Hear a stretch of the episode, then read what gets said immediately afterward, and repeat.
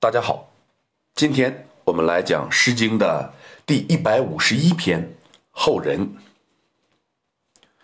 后人是古代掌管整治道路、稽查监道或迎送宾客的官员。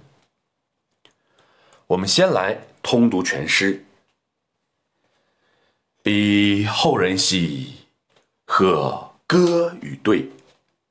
彼季之子。”三百赤费，为题在梁，不如其意；笔记之子，不称其福。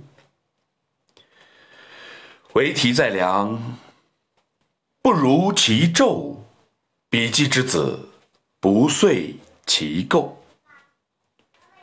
会兮未兮，南山朝鸡；晚兮鸾兮，妓女。司机，全诗共四章啊，不是重章叠句，所以我们一章一章的分析。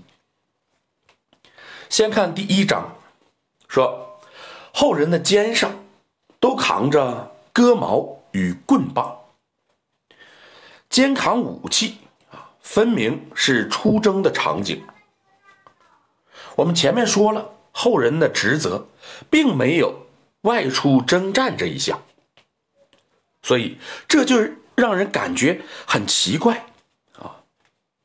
又说某些人反而都成了大夫，做了大官。笔记之子啊是有强调意味的，这里是一种讽刺和不满。所以第一章刻画了两种对立的人。本不应该出去征战的，出去征战了；本不应该当大官的，当大官的。我们再来看第二章，说，你看那鹈鹕啊，是抓鱼的鸟，可是翅膀都没有湿。你看某些人啊，或者那些人，哪配得上穿那一身官服呢？其实鸟在岸边休息，本是很正常的事情。但作者要用它起兴某些人，所以它啊就成了一种意象，指的是什么呢？你没有干你应该干的事这样我们就知道了，为什么那些人不配穿官服，就是因为。那些人没有做自己该做的事，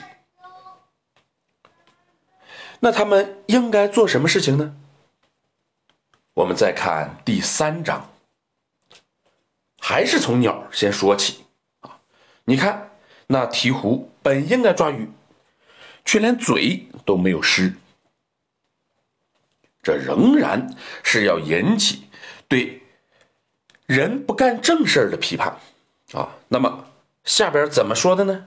他说：“你看那些人，不遂其构。”这句话非常好理解，但是就是没有人把它讲明白、讲透彻。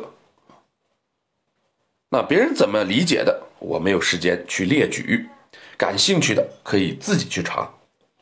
我只说一下我个人的观点：“遂啊，就是达成、实现。”啊，我们现在说未遂啊，就是未达成、未实现。构啊，本意是结婚，后来指亲善友好的关系啊，比如两国媾和啊，所以不遂其构啊，就是没有达成两国交好。换句话说，就是使得两国发生了战争。这正与开篇头两句相对应。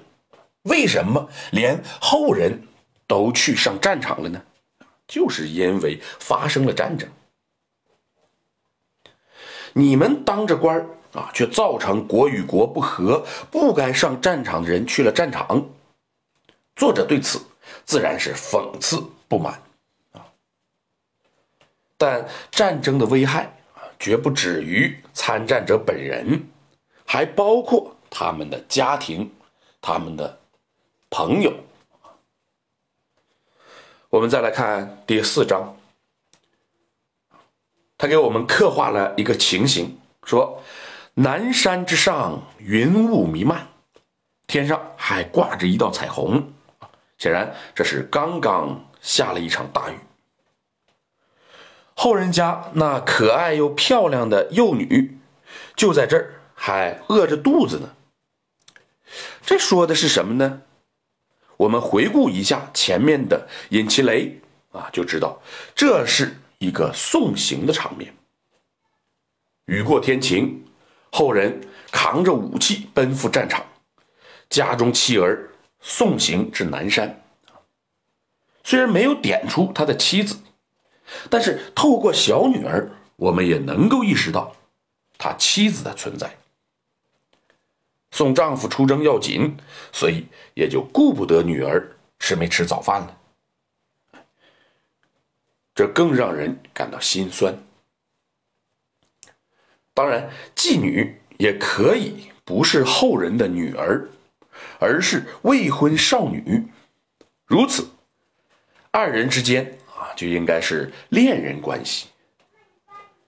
中国古代常用云气、云雨来表现男女关系，比如我们常说的巫山云雨。所以这一章的前两句，它不仅仅是父，也是性。